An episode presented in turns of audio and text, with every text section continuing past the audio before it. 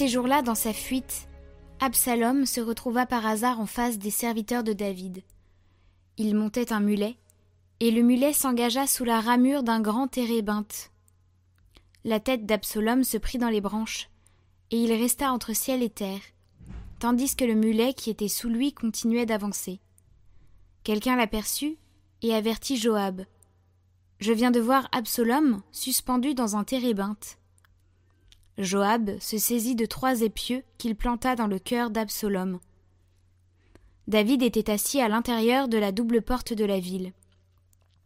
Un guetteur allait et venait sur la terrasse de la porte, au-dessus du rempart. Comme il regardait au loin, il aperçut un homme seul qui courait.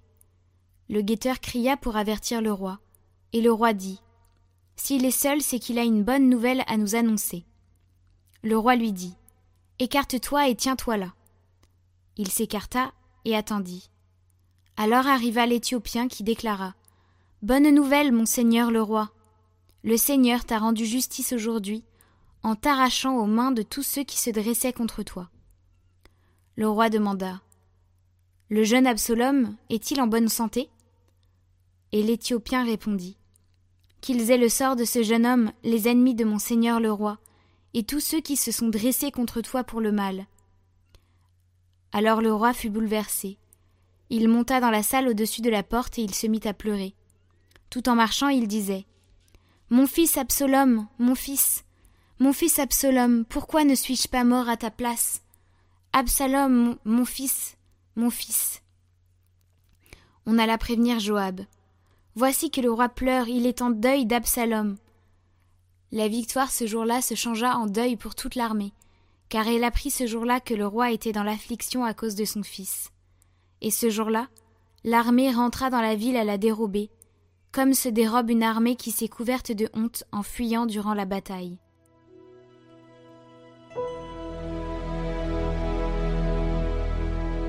Écoute Seigneur, réponds-moi. Écoute Seigneur, réponds-moi, car je suis pauvre et malheureux. Veille sur moi qui suis fidèle, ô mon Dieu. Sauve ton serviteur qui s'appuie sur toi. Prends pitié de moi, Seigneur, toi que j'appelle chaque jour.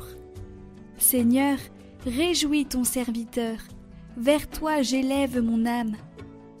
Toi qui es bon et qui pardonnes, plein d'amour pour tous ceux qui t'appellent. Écoute ma prière, Seigneur, entends ma voix qui te supplie.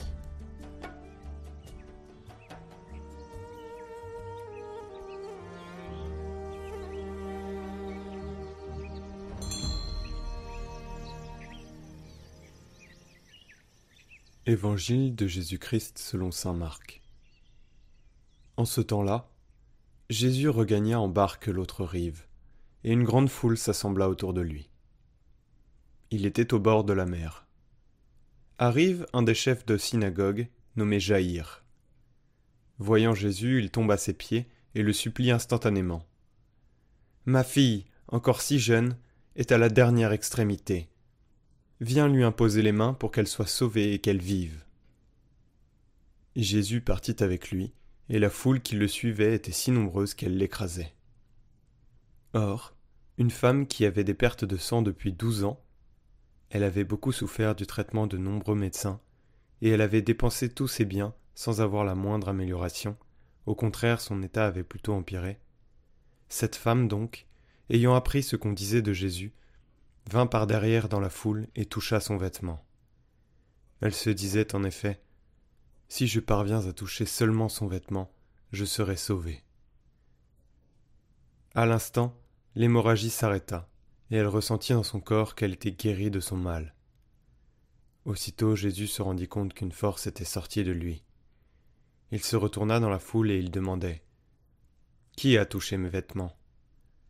Ses disciples lui répondirent tu vois bien la foule qui t'écrase, et tu demandes qui m'a touché. Mais lui regardait tout autour pour voir celle qui avait fait cela. Alors la femme, saisie de crainte et toute tremblante, sachant ce qui lui était arrivé, vint se jeter à ses pieds et lui dit toute la vérité. Jésus lui dit alors Ma fille, ta foi t'a sauvée. Va en paix et sois guéri de ton mal. Comme il parlait encore, des gens arrivent de la maison de Jaïr, le chef de synagogue, pour dire à celui-ci Ta fille vient de mourir. À quoi bon déranger encore le maître? Jésus, surprenant ces mots, dit au chef de synagogue Ne crains pas, crois seulement. Il ne laissa personne l'accompagner, sauf Pierre, Jacques et Jean, le frère de Jacques. Ils arrivent à la maison du chef de synagogue. Jésus voit l'agitation, et des gens qui pleurent et poussent de grands cris. Il entre et leur dit Pourquoi cette agitation et ces pleurs? L'enfant n'est pas morte, elle dort. Mais on se moquait de lui. Alors il met tout le monde dehors, prend avec lui le père et la mère de l'enfant, et ceux qui étaient avec lui. Puis il pénètre là où reposait l'enfant. Il saisit la main de l'enfant et lui dit Talita cum, ce qui signifie Jeune fille, je te le dis, lève-toi. Aussitôt la jeune fille se leva et se mit à marcher. Elle avait en effet douze ans. Ils furent frappés d'une grande stupeur, et Jésus leur ordonna fermement de ne le faire savoir à personne. Puis il leur dit de la faire manger.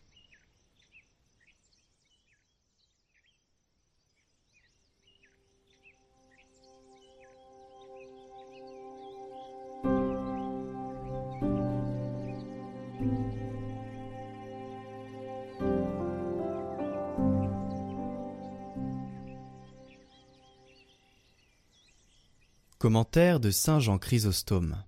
Pourquoi ces pleurs? Elle dort. Parvenu à la maison du chef et voyant les joueurs de flûte et la foule en tumulte, Jésus dit Retirez-vous. La fillette n'est pas morte, elle dort. Et il se moquait de lui. Jésus nous apprend ainsi à ne pas craindre la mort, car la mort n'est plus la mort. Elle n'est plus désormais qu'un sommeil et comme il allait mourir lui-même, il prépare ses disciples en ressuscitant les autres, à lui faire confiance et à ne pas s'alarmer de sa mort, car, depuis la venue du Christ, la mort n'est plus qu'un sommeil. Cependant, il se moquait de lui. Mais il ne s'est pas indigné de ce refus de confiance au miracle qu'il allait opérer. Il n'a pas blâmé ses sourires, afin que ces sourires mêmes avec les flûtes et le reste des préparatifs, rendent bien certaine la mort de la fillette. Apercevant donc les musiciens et la foule, Jésus les a fait tous sortir. Il a accompli le miracle en présence des parents, comme s'il la réveillait de son sommeil. Il est évident que maintenant la mort n'est plus qu'un sommeil. C'est une vérité aujourd'hui plus éclatante que le soleil. Mais dis-tu le Christ n'a pas ressuscité mon enfant? Oui, mais il le ressuscitera, et avec beaucoup plus de gloire. Car cette fillette qu'il a rendue à la vie est morte de nouveau, alors que ton enfant, quand il le ressuscitera, restera immortel. Que personne donc ne pleure plus, que personne ne gémisse, que personne ne critique l'œuvre du Christ, car il a vaincu la mort. Pourquoi verses-tu des larmes inutiles? La mort est devenue un sommeil pourquoi gémir et pleurer?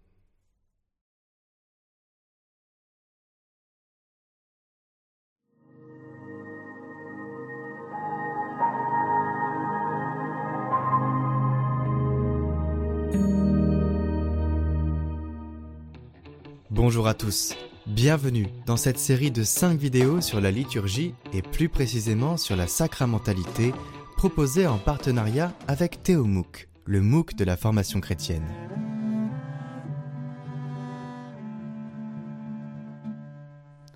Au cœur de la galaxie sacramentaire, nous avons un noyau triptyque appelé les sacrements de l'initiation. Trois sacrements qui sont les trois volets de l'unique initiation chrétienne. C'est-à-dire trois sacrements indispensables et indissociables pour faire un chrétien. Ces trois sacrements sont le baptême, la confirmation et l'Eucharistie. Ces trois sacrements constituent deux pôles.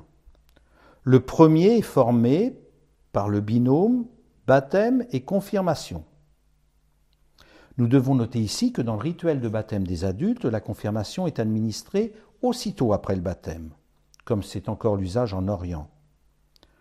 Nous pouvons donc en déduire que la confirmation ne, vient pas donner un plus d'Esprit Saint au baptisé, mais que la confirmation est l'achèvement du baptême dans l'Esprit. Nous pourrions parler de deux sacrements siamois, tant ils sont indissociables. Le sacrement de baptême nous purifie de nos péchés et nous donne de vivre de la vie même de Dieu en Église, corps du Christ. Le second pôle est formé par le sacrement de l'Eucharistie. Ce sacrement est réservé aux baptisés confirmés. Il nous donne de grandir dans la foi, dans l'espérance et la charité, c'est-à-dire dans les vertus théologales, qualifiées ainsi car elles nous disposent à vivre en relation avec la Sainte Trinité, c'est-à-dire dans une relation qui sera toujours appelée à grandir. On ne croit jamais trop, on espère jamais trop, on n'aime jamais trop. En outre, ce sacrement nous donne la force de vivre les vertus humaines, la force, la prudence, la justice et la tempérance, qui nous font progresser sur la voie de la sainteté. Ce noyau central est donc composé de deux pôles. Le premier, baptême, confirmation, est administré une seule fois. Le second pôle eucharistique est celui auquel on revient sans cesse durant toute sa vie. Par conséquent, un chrétien est parfaitement chrétien lorsqu'il a reçu ces trois sacrements. Cependant, il n'a de cesse que de le devenir davantage d'Eucharistie en Eucharistie. On pourrait donc dire que l'initiation chrétienne est une initiation paradoxale puisqu'elle est à la fois parfaite et toujours inachevée. Pour résumer ce noyau paradoxal, trois sacrements, deux pôles, une seule initiation. Autour de ces trois sacrements qui constituent le cœur nucléaire du septénaire, nous trouvons quatre sacrements satellites répartis en deux groupes. Deux sacrements que nous appellerons pour la vie de l'Église. Le mariage, ce sacrement, pas comme les autres, pour reprendre l'expression chère à Louis-Marie Chauvet, fut le dernier à intégrer la liste des sept sacrements, et c'est là encore le Concile de Trente qui le consacrera officiellement en tant que sacrement conférant la grâce. Pourtant, si on regarde les Écritures, le mariage fut institué par Dieu lui-même dès la création du monde, et cette bénédiction demeurera après la faute originelle et la destruction du déluge, comme le dit magnifiquement la bénédiction nuptiale numéro 2 de notre rituel de mariage. L'amour conjugal ayant parmi ses fruits la génération d'enfants, futurs baptisés, qui seront l'Église de demain. Il n'est pas anodin de remarquer ici qu'en 1570, au Concile de Trente, nous aurions eu tout lieu de penser que les pères du Concile auraient pu choisir comme septième sacrement la profession religieuse. Il n'est que d'imaginer la puissance vitale de la vie religieuse dans l'Église d'Occident à la fin du XVIe siècle. L'Esprit Saint en avait choisi autrement, et c'est le mariage qui fut retenu au titre des sacrements.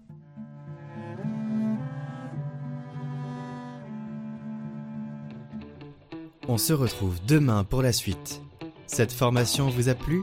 Découvrez la formation entière sur la liturgie ainsi que bien d'autres formations sur le site de Théomouk en lien en description. Retrouvez le chant du jour en lien en haut à droite et dans la description.